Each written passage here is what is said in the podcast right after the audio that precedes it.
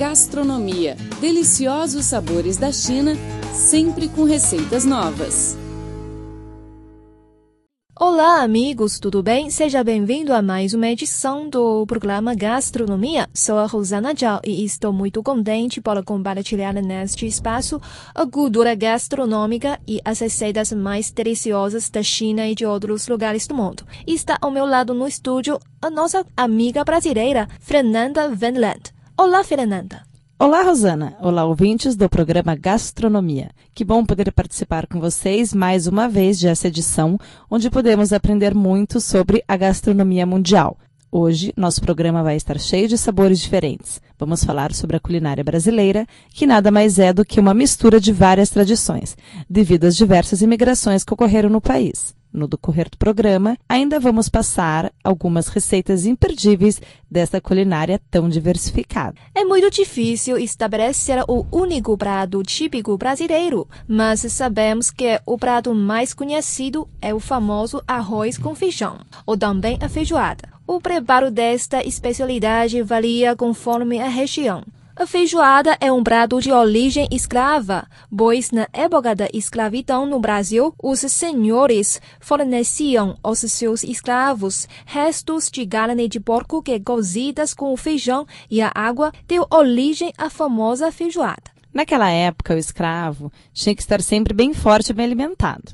Ou seja, ele tinha que comer pelo menos três vezes ao dia para poder ficar forte, né, por causa dos trabalhos que eles tinham que exercer. As carnes que acompanhavam a feijoada era a carne de vitela, carneiro, porco, linguiça, língua, pé, entre outras. Mas com o tempo, a feijoada foi se popularizando em todas as classes sociais do Brasil. Hoje a feijoada completa acompanha farofa, couve, laranja em fatias, carnes ou linguiças que também podem ser até defumadas. Como a Fernanda disse, a culinária brasileira deve várias influência miscigenada. Uma delas é a mistura indígena com a forte imigração europeia que houve no país. Essa mescla de povos teve origem principalmente a culinária da região norte, um dos maiores exemplos da culinária nacional. Uma forte influência foi a de imigrantes portugueses. Logo em seguida, a culinária foi se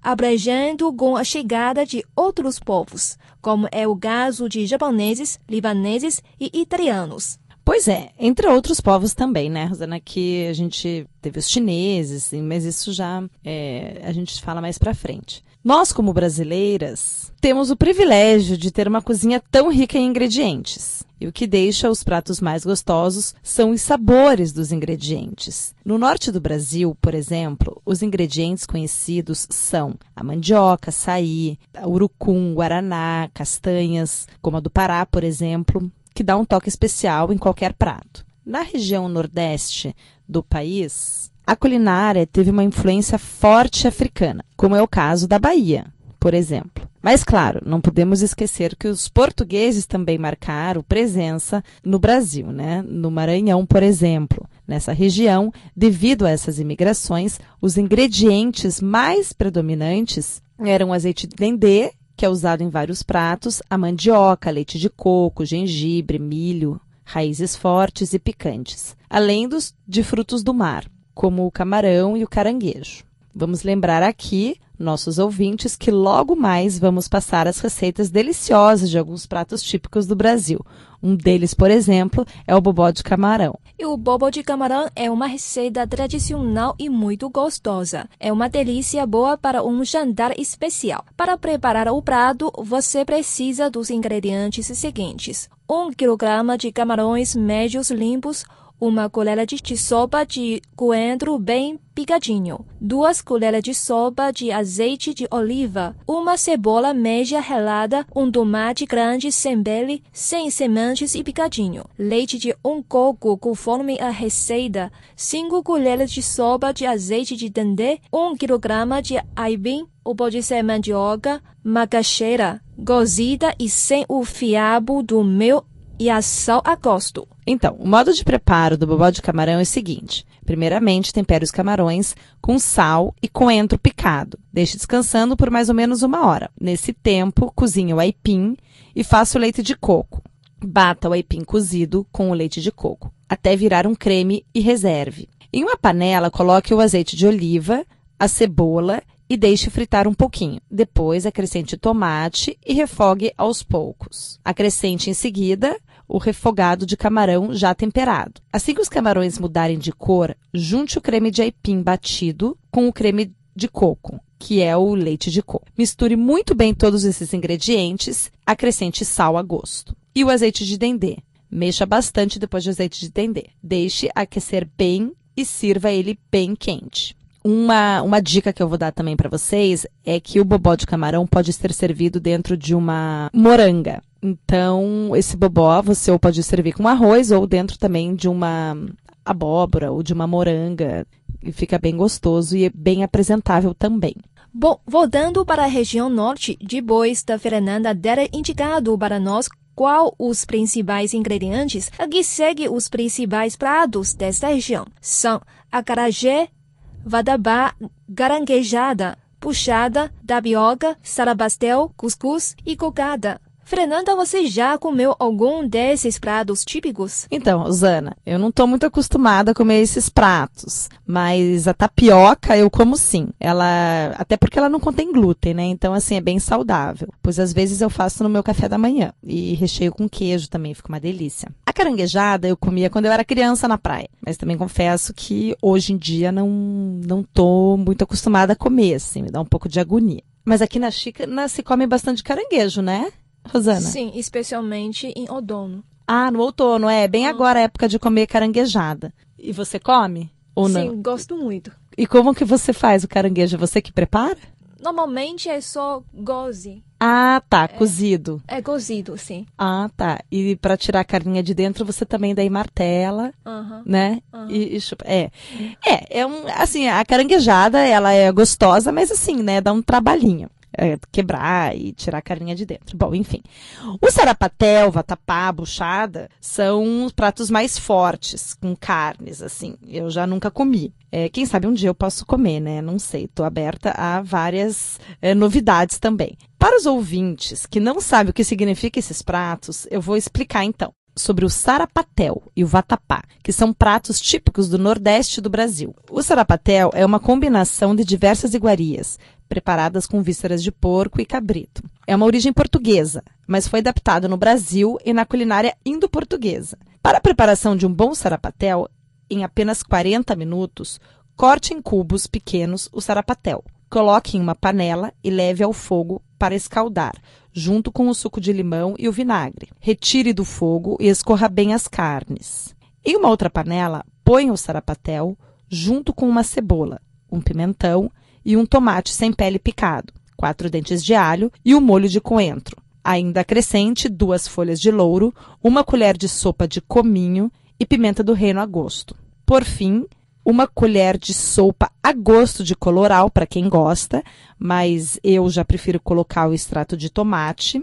Acho que fica assim mais natural. Então, daí deixe refogar todos esses ingredientes por 30 minutos e, por último, sirva com arroz ou farinha, que deve ficar uma delícia esse sarapatel. Eu até confesso que depois que eu procurei bem a receita do sarapatel aqui para o programa, me deu até vontade de comer, sabe, Rosana? Não é uma coisa que eu até tinha um pouco de preconceito, mas agora eu acho que eu vou experimentar.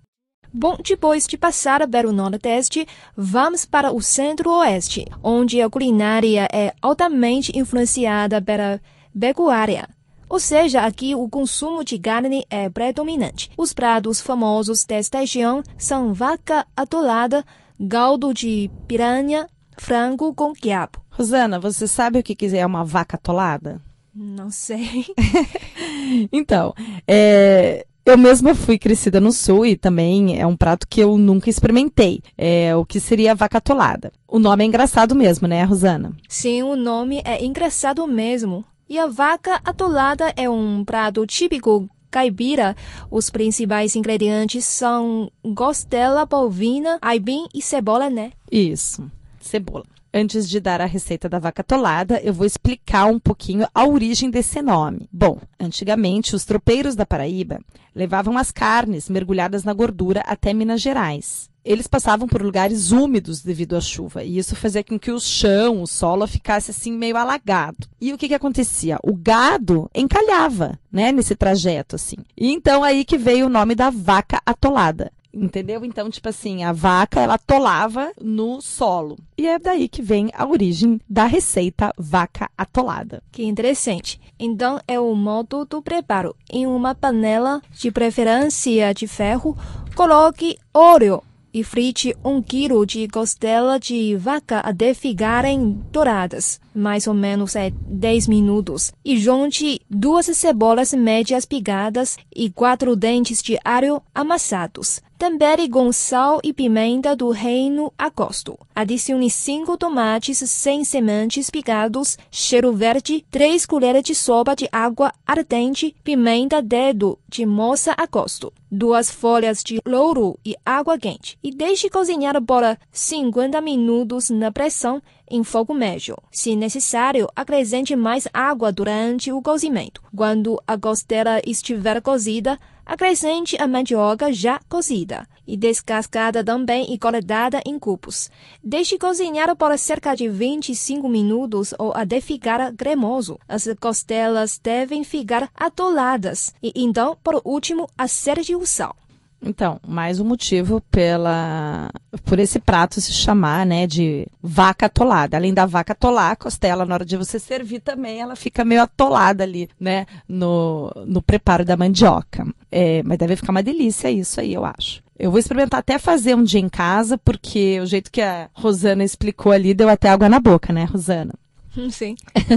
é, e não é difícil. Né? Então, vamos continuar aqui nosso trajeto pela nossa gastronomia do Brasil. E a gente está quase chegando já ao sul do nosso tour gastronômico aqui no nosso programa. Mas antes de chegarmos ao sul, vamos dar uma paradinha ali no sudeste, onde o arroz, o feijão, as carnes, massas, palmitos, banana, polvilho são os ingredientes predominantes. Aqui é onde comemos o famoso tutu de feijão, a moqueca, o picadinho, pão de queijo. Mas é claro, não quer isso não quer dizer que a gente tem que comer essas especialidades só nessa região, né? Nós podemos comer também em outras regiões, encontramos também em outras regiões. Na região sul, devido a essa mistura de etnias, deu origem a essa culinária bastante diversificada. Aqui a gente encontra também a presença da cozinha italiana, alemã, espanhola e, claro, como sempre, a portuguesa, que é super influente em quase todas as regiões do Brasil. E é aqui no sul que encontramos o delicioso churrasco, prato típico do Rio Grande do Sul. A história do churrasco é a seguinte: para catequizar os índios da região na época da colonização, os padres jesuítas introduziram a criação de gado. Eles deixaram o rebanho sob o cuidado dos nativos. E assim os gados ficaram soltos nos pastos e foram se espalhando pela região sul do país pois não havia predadores. Então foi surgindo uma grande quantidade de pastos na região toda do Brasil e a tradição é, foi assim que surgiu a tradição né, do churrasco gaúcho. Rosana, você, pelo que eu sei, morou no sul do Brasil, não morou? Sim, tinha estudava em Porto Alegre, né, capital do Rio Grande do Sul, é por mais de quase um ano, acho que é 10 meses e já experimentei várias vezes o churrasco delicioso da, da região e gostei muito. Foi super, super legal, super delicioso. Por isso que a Rosana fala esse português assim bom, né, Rosana? Porque eu vejo assim aqui que vocês falam realmente um português muito bom. Muitos dos, dos chineses que trabalham aqui então já moraram no Brasil. Obrigada. É, isso é muito legal. E o que, que você mais gostava de comer lá, Rosana? Eu gostava muito de picanha. Picanha, uma delícia. Assim, salsicha. E, e, e, tem carne, mas tem, mas me esqueci o nome. Ah, mas tá. tem, tem muitos tipos, né? Muito, tem muitos tipos. Existe um, uma salada, sempre acompanha com o churrasco, tem uma salada de batatas Sim. É muito, muito bom. É uma delícia essa salada de batata. Essa salada de batata é, ou ela pode ser feita com maionese. Ah, sim, sim, é né? isso mesmo. Isso, a maionese, ou ela também pode ser feita sem a maionese, uhum. que também é uma delícia.